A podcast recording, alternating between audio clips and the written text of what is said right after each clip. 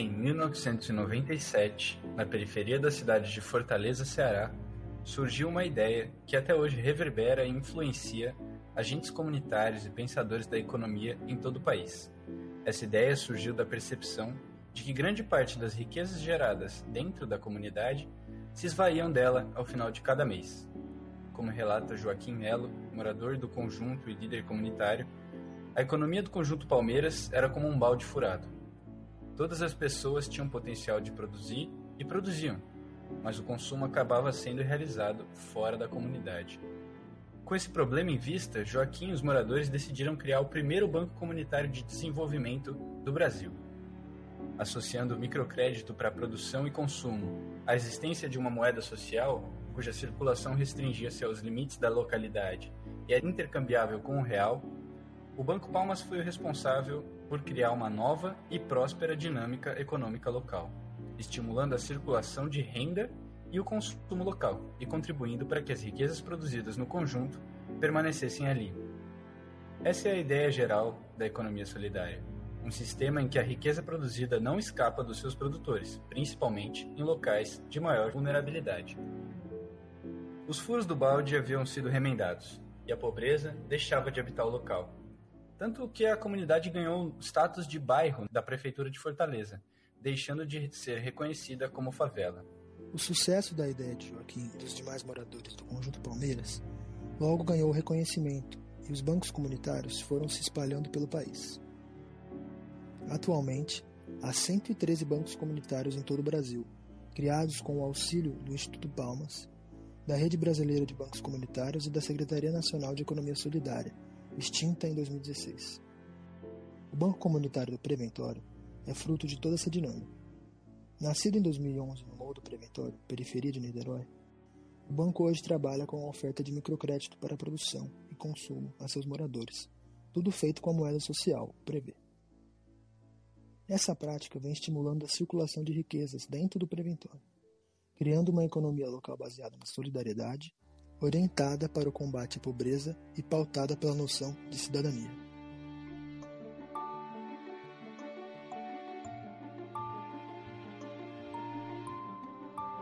Olá, sejam bem-vindas, bem-vindes e bem-vindos à Semana da Economia 2020. Eu sou João Silva e eu estou com meu amigo Marcelo Bonifácio para gravar mais um podcast da SE. Tudo bem, Marcelo? Olá, João. Espero que esteja tudo bem com todo mundo.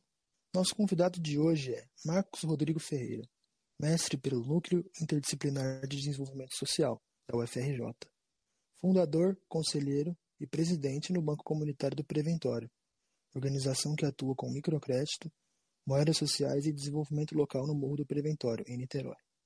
O banco vai completar nove anos em setembro. Marcos Rodrigo também é consultor em políticas públicas de economia solidária.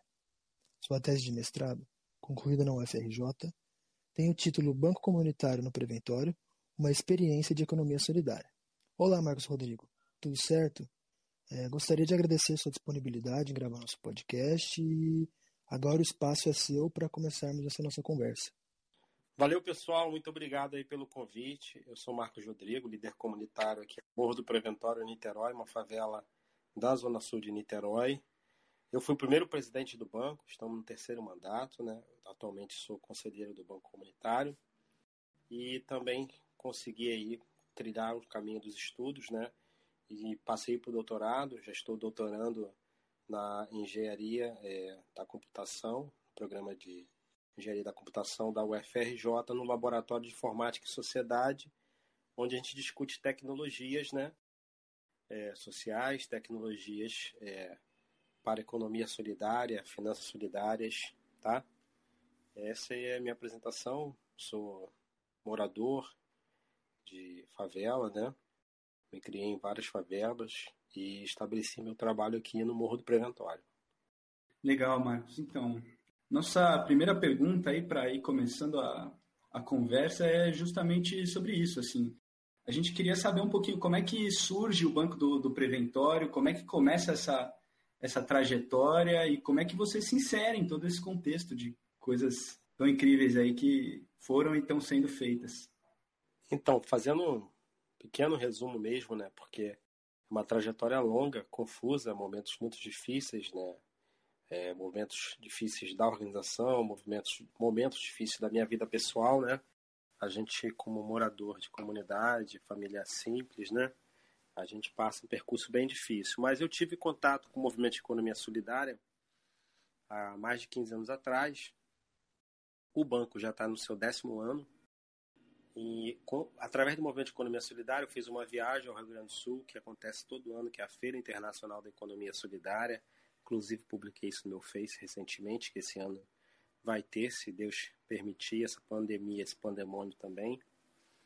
E aí, naquela época, eu conheci a ideia de bancos comunitários, achei muito interessante, moedas sociais, moedas é, sociais. Naquela época ainda nem havia discussão de moedas sociais digitais. E em contato com a incubadora de economia solidária da UF, a gente voltou a discutir isso aqui no Rio. Em dado momento, a gente conseguiu materializar essa ideia na favela, aqui na comunidade. A gente conversou com os líderes comunitários daqui. Eles acharam a ideia boa. A gente escreveu um projeto que, junto com a universidade, e conseguimos captar os primeiros recursos para construir o Fundo Solidário. Inclusive, esse fundo inicial foi um fundo de 70 mil reais, que a gente administrou esse, por muitos anos esses recursos. E foi essa minha relação com o movimento de economia solidária, com a universidade. Eu fiz um curso é, antes de 2011, em 2009, por aí.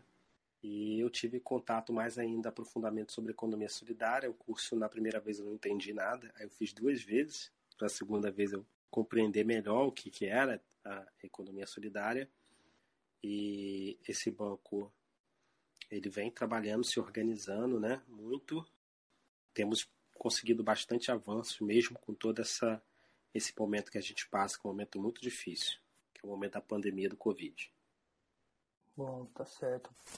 Então, acho que seguindo um pouco sobre o banco também, a gente tem uma segunda pergunta, que é mais sobre a operacionalidade assim, do banco, é, para as pessoas entenderem como que na prática é feita essa relação das moedas sociais com a comunidade, como que o microcrédito chega nas pequenas empresas, qual a relação geral assim de pessoas da comunidade com as moedas e o próprio banco em si? Então, é, a, a demanda por microcrédito, ela já é uma demanda muito grande. O microcrédito é uma coisa extremamente conhecida, né? O crédito é mais conhecido, não a palavra microcrédito, né? Mas são experiências muito antigas, eu tive a oportunidade de estudar, né? De mais de 50 anos. Então a demanda por microcrédito, crédito, ela geralmente é muito grande, especialmente nas favelas, que na sua imensa maioria, os trabalhadores aqui são informais. Os negócios comunitários são informais. Quando a gente chegou aqui com a ideia de criar um fundo de microcrédito e um banco comunitário, as pessoas ficaram um pouco assustadas porque não acreditaram que poderia haver esse tipo de iniciativa dentro de uma favela. Até porque era um grupo basicamente de jovens e mulheres que organizaram o banco. E havia muita desconfiança das lideranças masculinas, né, que geralmente são as lideranças que detêm o poder nas favelas. E essa, o comércio sempre teve esse interesse, né? A moeda social foi bem mais difícil mostrar para eles que era importante ter uma moeda local que mantinha a economia, mantinha recursos na economia local, que seria um bom instrumento de desenvolvimento para a região, território, favela, né? Dependendo do tamanho do banco. Isso é, foi uma luta muito difícil, a gente demorou muito tempo para mostrar, a, principalmente a ideia da moeda social, a sua viabilidade. Mas o microcrédito geralmente é muito aceito, tem uma metodologia, né? posso já adiantar aqui explicar. A gente trabalha com aval solidário e trabalhamos por um período muito longo com aval solidário, né?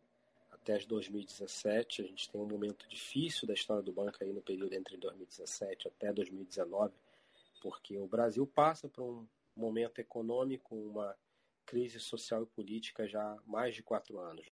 Isso também afetou os movimentos sociais, porque os bancos comunitários, que são mais de 100 no Brasil, também sofreram muito impacto da descontinuidade das políticas públicas que foram construídas por nós por mobilização social. Então, assim, em geral, a gente recebe assim até muito convite de outras comunidades para criar bancos comunitários, mas é uma organização extremamente difícil, então não é muito fácil ampliar. a gente está passando por uma mudança de metodologia para poder atender mais outras favelas e comunidades. Mas ainda estamos esperando um pouquinho essa pandemia passar para começar. Acho que eu consegui responder essa pergunta. É, sim, com certeza, sim. Muito importante, muito interessante o trabalho que vocês têm feito. A gente acompanha isso bastante aí, eu e Marcelo. É, eu gostaria de saber, antes da gente depois ir, entrar um pouco nessa questão que você falou, mais técnica, enfim. Eu gostaria de saber quais foram os efeitos do banco na comunidade. Acho que já dá para falar que o banco está bem consolidado, como você falou, já está no décimo ano. Como, como você sentiu, você teve aí desde a fundação, como que é esse processo de, de ah, da comunidade abraçar o banco, da comunidade abraçar a moeda, o prever, né, que tem uma já, já, já cria um elo aí com a comunidade. Como, como é esse efeito, Marcos Rodrigo? Tudo bem, pessoal. Desculpe um pouquinho a demora, mas a gente também sofre o racismo estrutural né, das favelas. Nossa conexão não é boa, então demora um pouquinho. Tanto para a gente ouvir, tanto para responder. Ao longo de 10 anos, a gente percebeu muitas coisas. Não sei se vai ser boa a minha resposta, mas o, os bancos comunitários, é, especialmente o preventório, a gente atua articulando ações no território que visam o desenvolvimento local. Então, a gente já teve, nesses 10 anos, projetos é, em diversas áreas, cultura, esporte, é, ensino, pesquisa, pesquisação agora, pré-vestibular comunitário, apoio a trabalho cultural, carnaval, samba. É, a gente, eu, eu percebi assim que além do trabalho importante que é criar esse instrumento econômico, que é o microcrédito e a moeda social, que a junção disso é uma coisa muito originária do nosso país e das redes de bancos comunitários que fez 20 anos. Foi inclusive criada essa trabalho conjunto dessas duas ferramentas, dois instrumentos, foi muito desenvolvido pelo nosso querido companheiro Joaquim, lá do Banco Palmas, o primeiro banco comunitário no interior de Fortaleza. Então percebo que um banco comunitário bem organizado, que tem alguns que são muito atuantes, acabam ajudando diversas questões relacionados à localidade. É como se a gente aqui é, tivesse um capital social, né, vamos dizer assim, do que é a comunidade, como a comunidade se organiza e, e pudesse identificar rapidamente saídas e alternativas, negociações difíceis que são necessárias com o poder público, com organizações locais e políticas e políticos, né? Então, assim, acho que o banco tem um papel muito importante nesse sentido, né?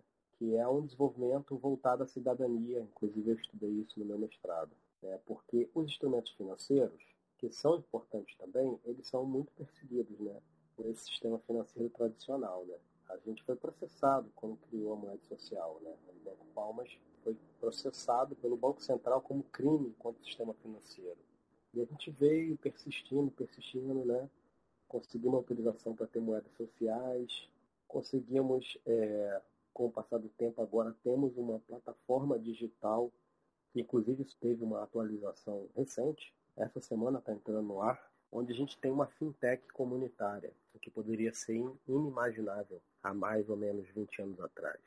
Então, eu acredito que os bancos comunitários cumprem um papel importante de ser uma utopia e, ao mesmo tempo que é uma utopia, é um caminho a ser perseguido, né? De democratização do sistema financeiro tradicional, que no Brasil é um sistema extremamente duro, mentiroso, falso, que rouba as pessoas, tem que falar o português claro, que tira o, o trabalho das pessoas, consome a poupança das pessoas, o pequeno recurso dela, atrapalha a todos, inclusive aos empresários brasileiros.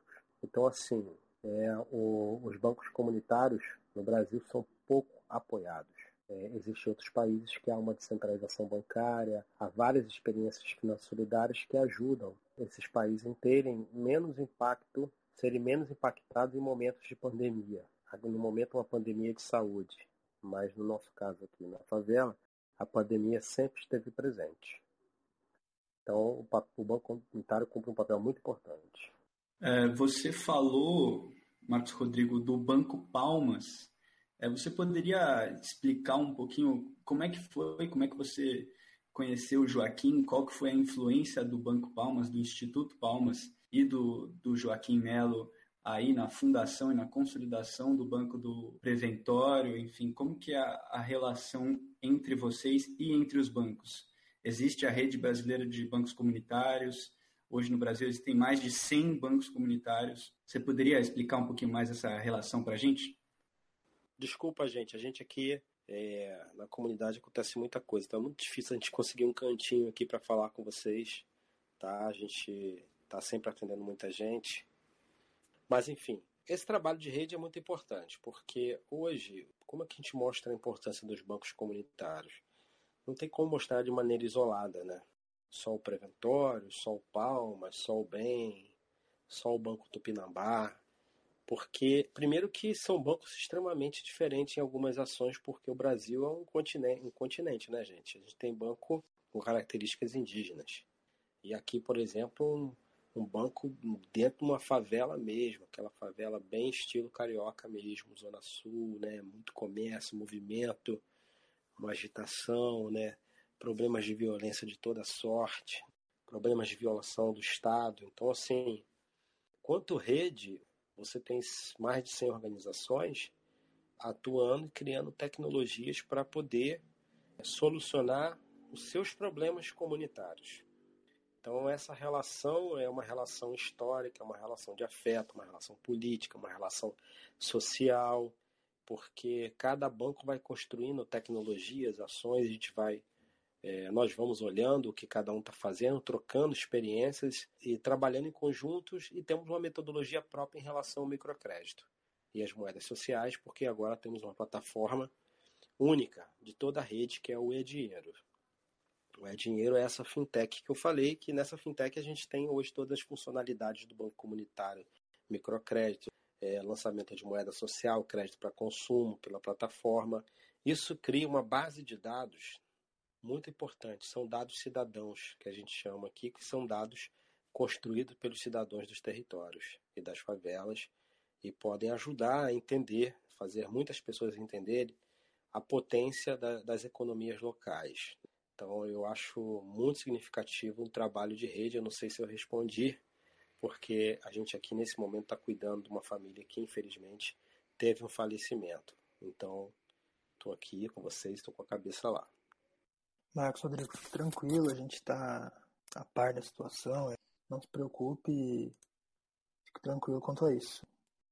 Bom, a próxima pergunta, a gente queria saber como que estão os bancos hoje nesse, nesse contexto da pandemia.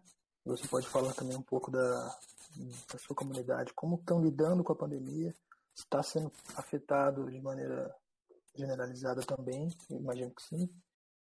É, e já tendo um gancho, se vocês estão tendo alguma relação direta, assim. Acho que você também já respondeu na outra, na outra pergunta, mas como é a relação na pandemia com os outros bancos? Por exemplo, ultimamente o Banco de Maricá tem sido algo posto em debate, né? Porque ele tem uma, um pouco da junção com a política pública da renda básica, enfim. Queria que você falasse um pouco desse contexto atual. Então, os bancos comunitários, a economia solidária sempre entendeu a, a importância da renda básica, porque você citou renda básica, vou começar por aí. Primeiro, a renda básica deveria ser um direito, né? Já existem os direitos é, fundamentais garantidos aí pela Constituição, que são extremamente desrespeitados aqui no nosso país. E uh, essa renda básica ela não existe, mas deveria existir, porque isso existe inclusive em outros países. Parece uma novidade, não tem nada de novo para gente que milita no banco, em bancos comunitários sobre isso. Em geral, as favelas passam por dificuldades enormes em nosso país. Somos o segundo lugar em morte no mundo. Um governo que não dá resposta, que a resposta é só atrapalhar o governo federal. No nosso caso aqui, o governo estadual também muito frágil aqui no Rio de Janeiro.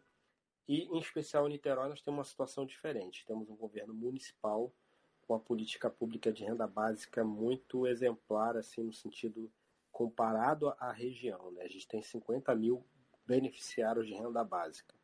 Isso é fruto de muito esforço da sociedade também dialogar com o governo e mostrar que isso é uma questão importante. Então, as favelas, é, nós aqui estamos atendendo 20 favelas, tá? Com o trabalho de rede do Banco Comunitário, mais 12 organizações que a gente criou um comitê Esse comitê chama-se Solidariedade, Ações e Lutas, porque a gente acredita que é a solidariedade que deveria organizar a luta política nesse momento no nosso país.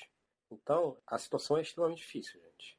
Extremamente difícil. É difícil ter que receber todo dia mensagens de pessoas falecendo, a gente fazendo mutirões, vaquinhas, pessoas passando necessidade do que comer.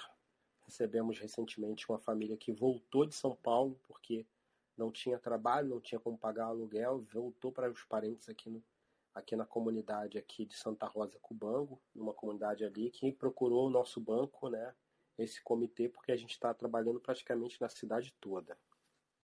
E trabalhando nessa franja das pessoas que não conseguiram bendito desse auxílio, maldito, não sei se é bendito ou maldito. É bendito para quem recebe, maldito para quem não recebe, né? Porque tem gente que até agora não recebeu o auxílio federal. Fora isso, tem uma tentativa clara do governo federal em acabar com esse benefício. Isso aí para mim é claro, já teve conversa no Congresso, o Congresso segurou, mas vai segurar até quando? Mas as organizações de favelas, é o caso do banco e outras que trabalham aqui com a gente, alguns trabalhadores, a gente que estava muito organizado na base, a gente constituiu as nossas próprias tecnologias de resposta. E a gente, inclusive, organizou uma rede de líderes comunitários que atende três cidades, então a gente atende várias pessoas que a gente identifica com muita necessidade e capta doações através de vaquinhas. Isso também a, a, as comunidades se apropriaram, várias comunidades criaram vaquinhas online. Inclusive vou divulgar a nossa vaquinha que é comitê.bancopreventório.org.br, onde as pessoas entram nessas vaquinhas e doam. E aí vocês podem estar tá doando, né? Por essas vaquinhas.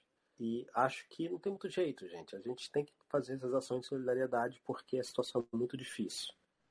Por outro lado, tem uma questão aqui que eu acho que a gente poderia falar, porque a gente está falando de economia, né? A economia da favela está muito impactada também. Então, é muito importante o trabalho dos bancos comunitários no fomento à economia local nesse período dentro da pandemia e no período pós-pandemia, que eu nem gosto desse nome, porque eu acho que esse pós-pandemia, infelizmente no nosso caso, ele não vai passar. Porque a consequência ruim fica sempre aqui. E a gente luta para minimizar o impacto do, da, do racismo, né, das estruturas sociais que colocam os problemas para dentro da favela, inclusive nos moradores mais pobres. Então acho que isso, infelizmente, isso é um retrato da, da, das favelas é, que eu conheço várias, inclusive já andei em várias aqui do Brasil, acredito que das favelas do mundo.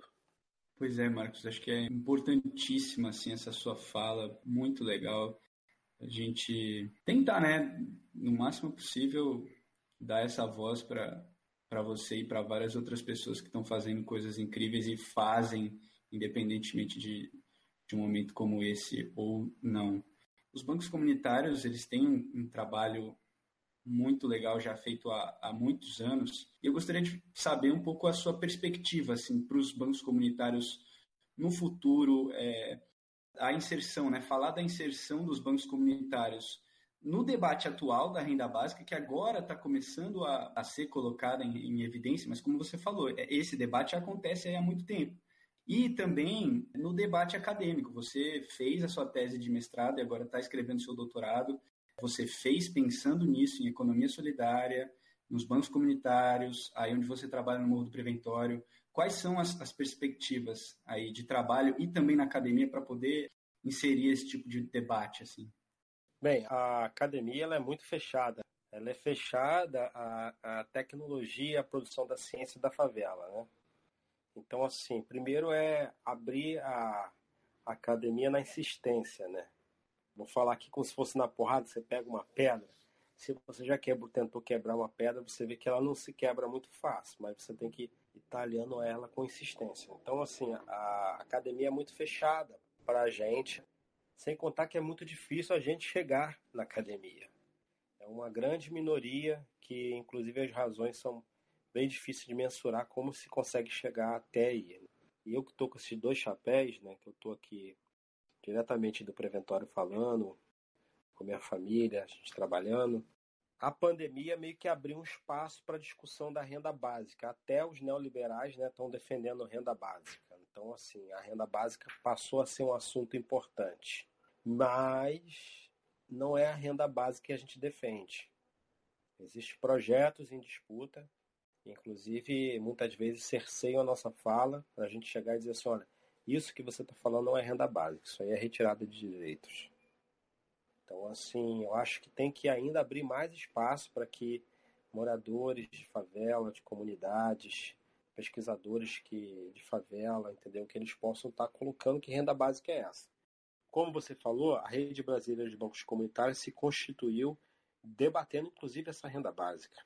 Eu acho que, eu, claro, quando eu escrevi a minha dissertação, estou escrevendo e fazendo, eu sou um pesquisador de ação, não? faço pesquisação, inclusive, faço tudo isso com muita intenção, gente. Não vou esconder nada. Entendeu? Faço com intenção, com intenção de mostrar, revelar tecnologias, ciências que são criadas, que são produzidas pelas favelas, que estão escondidas, que estão abafadas, que às vezes não ganham a grande mídia, mas que são fruto da favela e que ajudam a gente a suprir as nossas necessidades. Eu, inclusive, fui a uma outra cidade recentemente conhecer uma tecnologia criada por uma amiga, que é uma moradora de uma favela muito simples, chamada Parada de São Jorge, que é uma favela muito pobre de São Gonçalo, e ela criou uma tecnologia lá de mercadinho solidário voltado às mulheres, muito bacana. Eu falei, fui lá, apertei a mão dela disse assim, cara, você inventou uma puta tecnologia, as pessoas precisam saber disso e eu vou copiar isso lá com a galera do banco comunitário. Você, tudo bem? Ela não. O importante é a gente somar aí e é, fechar junto e produzir um resultado que consiga diminuir essa desigualdade que o próprio sistema né, capitalista cria. Perfeito, Marcos. É muito legal essa visão que você deu da pesquisa de ação, né? Não ficar só preso dentro da universidade, dentro da sua pesquisa, enfim. Muito interessante trazer isso para nós, graduandos, é, universitários no geral, que estiverem ouvindo. E já que você acabou tocando nessa questão da economia pela renda básica, enfim. A gente fez uma. A gente buscou perguntas lá com o pessoal da economia no campo e quem tivesse alguma dúvida, enfim. E o nosso amigo Eduardo Guedes trouxe uma pergunta que eu dei uma modificada para colocar no debate melhor. Que é o seguinte, ele acabou perguntando se existe inflação com a moeda social. Mas eu queria que você respondesse isso explicando o que é moeda social. Você chegou a citar que o Banco Central processou né, o Banco Palmas no surgimento, que estava atacando o sistema financeiro, enfim, mas explicar a diferença da moeda social para a moeda convencional, né? Acho que para além de explicar se tem inflação ou não, porque acho que isso é uma discussão técnica e talvez não sirva para muita coisa, mas explicar mesmo para a gente a diferença de uma moeda social para a moeda real e por que que ela gera desenvolvimento nas regiões e comunidades que ela atua. Então, foi muito boa essa pergunta do seu amigo, né? E primeiro, assim, eu posso citar alguns autores, né, que também falam sobre esse tema. Tem a Luísa Primavera, que ela trabalha muito o tema da moeda social, né? Primeiro que ela são dois componentes aí, né? A palavra moeda e a palavra social, ou seja, ela uma moeda com finalidade social. Isso é, é um pouco estranho, porque quando a moeda foi criada, ela foi criada para ter uma função social. Então a discussão que a gente faz na rede brasileira é que a moeda foi perdendo sua função social, que seria uma função de é, fortalecer a economia, de ajudar na circulação de mercadorias, né, a, a ajudar, a apoiar a troca de mercadorias, porque eram povoados, países diferentes, né? Eu não sou um profundo estudioso da, da questão da moeda, né? Mas faço uma fala de experiência, porque eu estou nos dois lugares, né? Então, a classificação de moeda social da rede brasileira é uma classificação que traz o conceito do desenvolvimento local, que é um conceito que é muito importante para a gente de bancos comunitários. A gente entende que a moeda social ela é social porque ela é aceita numa determinado território, região, favela, bairro, né? comunidade, povoado, e ela retém aquela economia do local. Porque quando uma pessoa é aposentada e ela recebe o seu aposento e vai numa outra cidade comprar os seus produtos, que é muito comum, ela deixa a sua economia em outra cidade, né? Fora os produtos que não são fabricados naquela cidade. Então, você ter mais moeda na sua cidade, é, mais moeda que circula em um circuito fechado, ajuda o desenvolvimento social, né? Então, ela, qual a diferença do real? O real é de livre aceitação, a moeda social não é.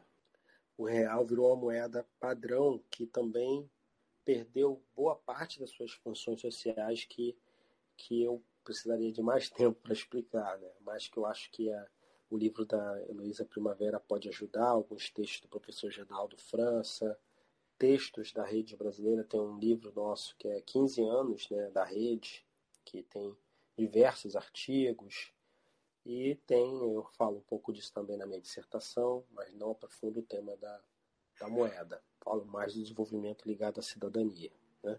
Então é, é diferente, né? É diferente. É você pensar a moeda novamente como um instrumento, uma ferramenta econômica de desenvolvimento social local. Os bancos comunitários são chamados conceitualmente Bancos de Desenvolvimento Comunitário, BCD. Então, são pequenos BNDES. Só que o nosso BNDES perdeu o S de social, né? O S ficou meio, meio assim, fraco, né? Então, a gente ter organizações que estão ali pensando na economia da localidade, estão estudando com poucos recursos, né? Com muita dificuldade, mas estão cumprindo um papel social, que é o problema que a nossa moeda não cumpre. Ela não cumpre todo o papel social que ela poderia cumprir. Eu explicaria dessa forma. É, Marcos Rodrigo, aí continuando um pouco essa discussão, as moedas sociais, nesse trabalho que vocês fazem e a rede de bancos comunitários fazem, a moeda social ela é aliada ao mecanismo do microcrédito, tanto para produção como para consumo. Você poderia explicar um pouco mais como é que isso funciona, os impactos dele é, na economia, né, nas aulas que a gente tem? A gente ouve muito falar de efeitos multiplicadores, né? Que é você coloca um pouco de recurso em alguma uma certa quantidade de moeda em uma economia e aí essa moeda ela vai para uma pessoa e vai gerando investimento porque gera demanda, enfim. E isso multiplica a riqueza dentro do lugar em que essa moeda circula. E eu acho que, para mim, uma coisa em que eu, eu vejo muito isso, assim, é muito real para mim, esse, esse conceito quando eu penso nas moedas sociais e nos bancos comunitários. É, você poderia explicar um pouquinho mais? Acho que é, dá para ver um efeito multiplicador na prática, assim, é muito bonito isso. Existe realmente uma, uma linha de estudos né, de teoria econômica que fala da, da multiplicação do, dos valores né, a partir da entrada do dinheiro. Eu cito isso em várias é, oficinas de formação popular que eu faço, eu falo, gente, um real pode girar quantas vezes? Né? Nossa, pode girar muitas vezes. Agora, a retirada de um real na economia cria problema. Então, assim, é, a moeda social ela, ela tem essa função, uma das principais funções dela, fazer com que ela circule diversas vezes dentro do território. Obrigue que as pessoas consumam e comprem e consumam novamente e recomprem novamente dentro do território inúmeras vezes, né? Então, assim, juntar isso com, com, a, com o microcrédito local é, é, é muito engenhoso, sabe? É uma inteligência brasileira nossa, é, da rede brasileira com sotaque cearense. Então, assim, é, que foi perdendo o sotaque, que foi se espalhando aí, né? Então, é, é muito legal isso, porque você coloca mais moedas sociais é, na comunidade, maior efeito multiplicador de trocas do mercado interno comunitário, ele aumenta. Tanto é que cidades adotaram isso, não foi à toa.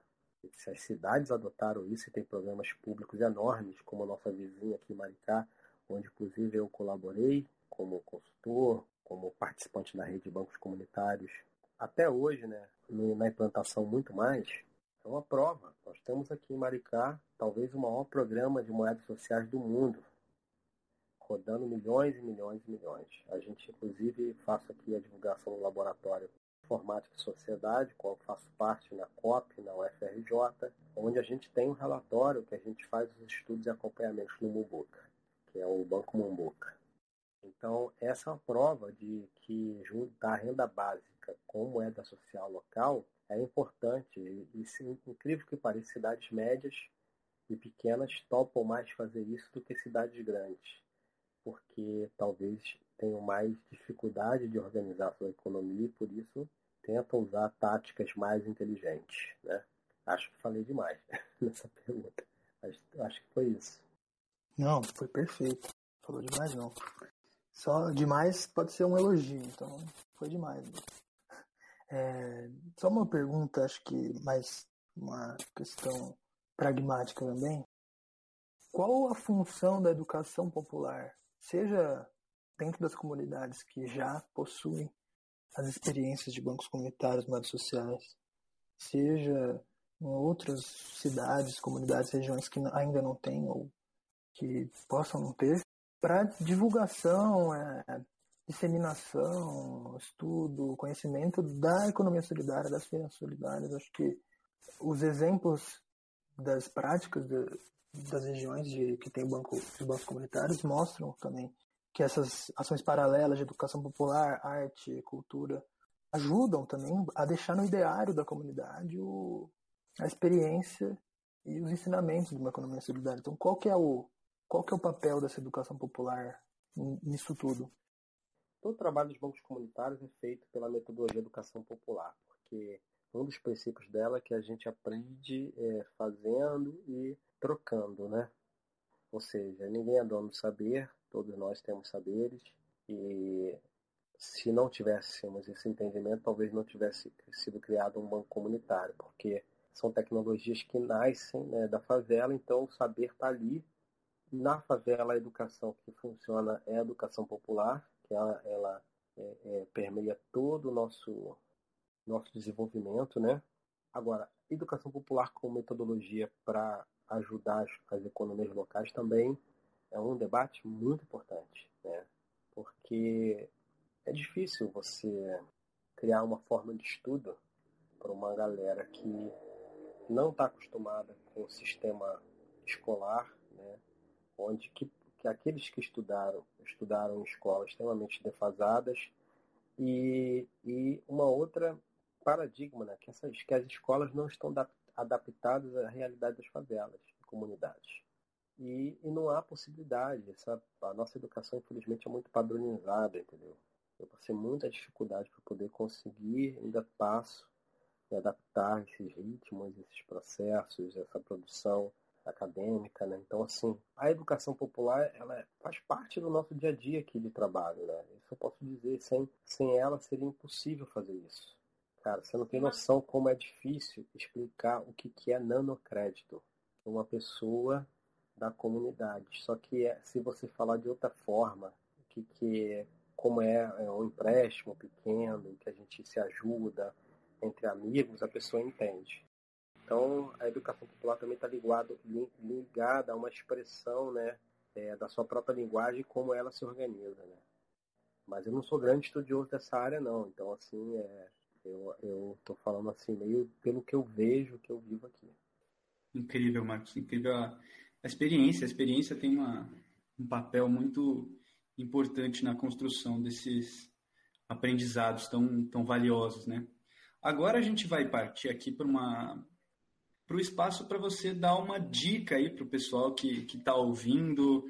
É, você tem alguma sugestão de livro, de vídeo, de filme, de site, enfim, que você ache legal falar aí para o pessoal, para os nossos ouvintes?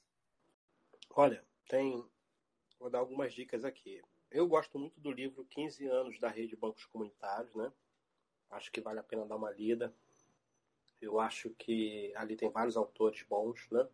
Tem muito material do Joaquim Melo, fundador do primeiro banco comunitário, nesse livro. Eu gosto do professor Geraldo França, da Federal da Bahia. É o professor Dalbor, né? Que fala muito sobre é, desigualdade, né? Concentração de riqueza, né?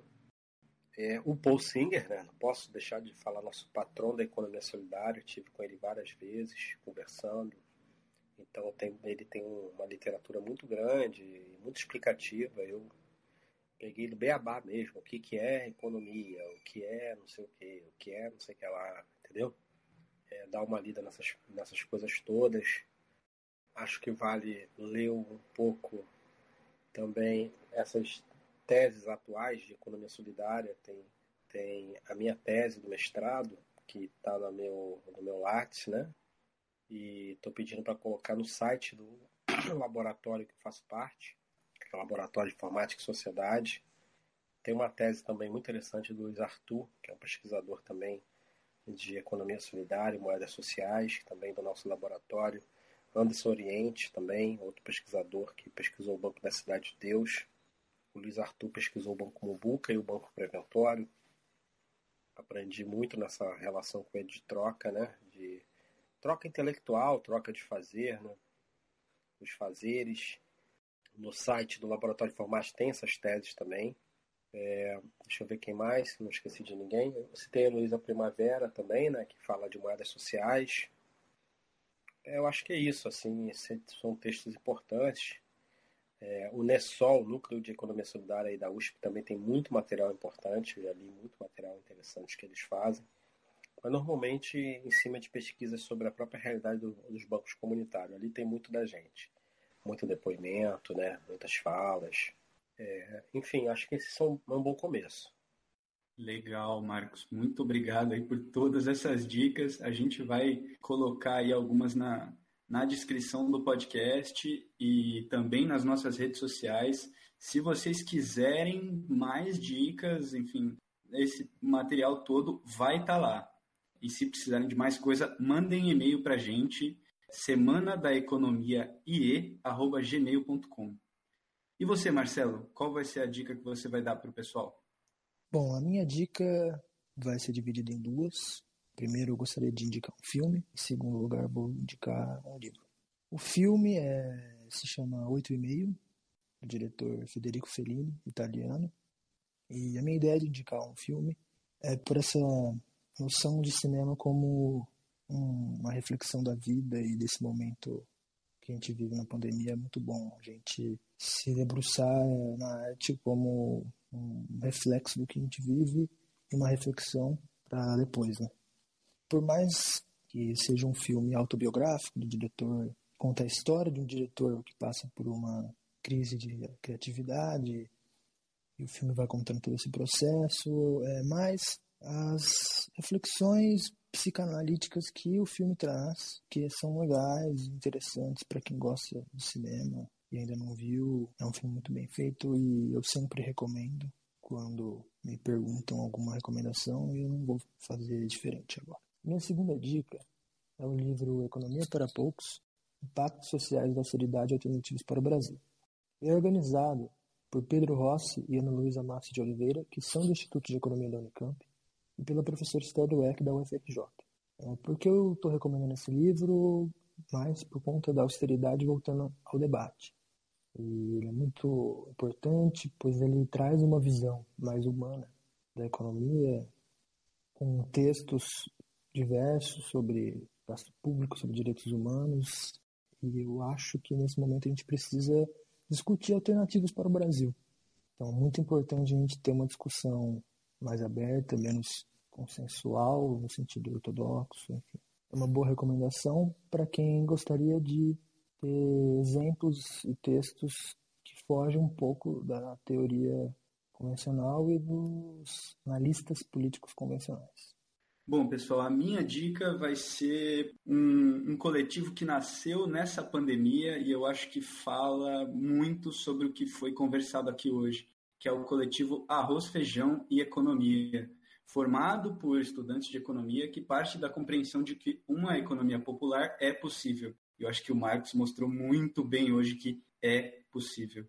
O coletivo vem promovendo conversas para ampliar o debate econômico e busca apresentar uma visão contra-hegemônica, né? contra tudo que é falado e nos últimos anos vem sido muito falado para a gente que não está nada conectado a essas necessidades da maioria das pessoas. Então, esse coletivo trata de temas associados ao nosso cotidiano, né? Da maioria das pessoas no país. E tem tudo a ver com o que foi conversado aqui no podcast hoje. É muito importante a gente falar e ampliar o debate sobre esses temas. Então, pesquisem lá no Facebook e no YouTube. Elas têm um canal no YouTube. Arroz, Feijão e Economia. Marcos Rodrigo, gostaria de agradecer a sua presença, sua disponibilidade novamente. A conversa foi ótima com certeza vai agregar nos debates aqui do Instituto de Economia da Unicamp, no nosso podcast, na nossa Semana da Economia. E gostaria de novo de deixar o espaço livre para sua última fala, considerações finais, se quiser divulgar o seu trabalho, divulgar as redes sociais, a questão também das doações, que são muito importantes, enfim. Uma última palavra, por favor, e obrigado novamente. Queria agradecer tá, vocês tá, o convite é, dizer que da nossa parte aqui do Morro do Preventório, das favelas aqui, a gente está à disposição para ajudar com a nossa equipe também, para discutir com vocês. É, somos um time aí de vários voluntários, né? Eu queria pedir doações nesse momento, tá? Porque a nossa doação, a sua doação organiza a luta comunitária. Se você não pode doar, certamente você conhece alguém que pode doar. Então você entra no nosso site comitê.com bancopreventório.org.br ou o Facebook Banco Preventório, lá tem nossos dados, contas, informações, e dizer que a gente está à disposição da universidade. Nem sempre a universidade está à nossa disposição, mas a gente está à disposição de vocês, tá bom?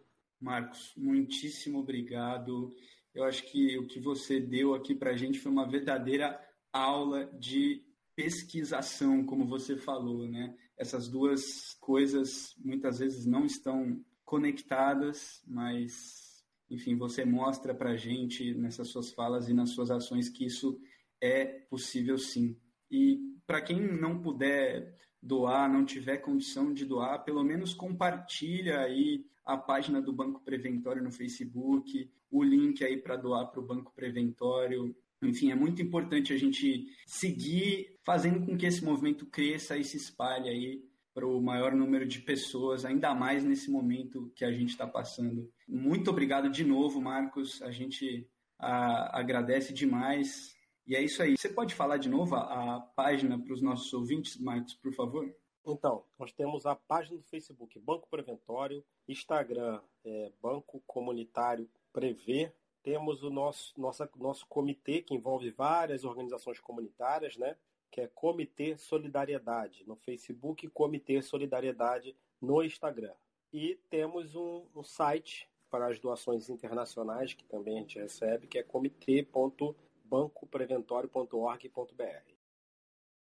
Agora a gente vai fazer uma recomendação da nossa parceira, a editora Todavia, que está junto com a gente nesse evento da Semana da Economia, trazendo essa parceria legal. A recomendação de hoje tem tudo a ver com o que a gente falou no podcast. É o livro Curto Circuito da Laura Carvalho. Tem tudo a ver com o nosso podcast, porque não só traz uma visão alternativa e totalmente fazível para a economia brasileira, mas também mostra como a pandemia trouxe consequências trágicas para o Brasil, para a economia brasileira. A sinopse do livro, Curto Circuito, da professora Laura Carvalho, é a seguinte: A pandemia da Covid-19 trouxe consequências inéditas para a economia global. No Brasil, se abateu sobre uma economia que mal havia se recuperado da recessão de 2015 e 2016. Mas a resposta à crise não exige apenas relatar regras orçamentárias, e sim repensar o próprio papel do Estado para superar carências históricas que a pandemia tornou cristalinas. É o que faz este livro. Com a firmeza, a clareza e a densidade que são marcas registradas de Laura Carvalho, Curto-circuito, o vírus e a volta do Estado, apresenta cinco funções do Estado que a pandemia ajudou a revelar. Uma reflexão sóbria e generosa sobre a pandemia e conceitos decisivos do pensamento econômico. Vale a pena conferir o livro, todos os outros livros e obras da editora Todavia. Quem quiser entrar no site deles é todavialivros.com.br. Obrigado a todos e todas por estarem ouvindo nossos podcasts. Gostaria de pedir que seguissem nossas redes sociais, arroba Semana da Econ no Instagram e Twitter, e Semana da Economia Unicamp no Facebook. para acompanhar nossas novidades e postagens. Se tiver alguma dúvida ou sugestão sobre o nosso podcast, alguma questão relacionada aos debates ou possíveis temas que você gostaria de ouvir, entre em contato conosco. Pode ser pelas redes sociais, que a gente já passou, ou pelo nosso e-mail, semana da economia com o assunto Pergunta Podcast. Compartilhe com seus amigos para ajudar a apoiar nosso evento. Então é isso, esperamos que gostem das discussões propostas. Fiquem em casa, se possível, e se cuidem.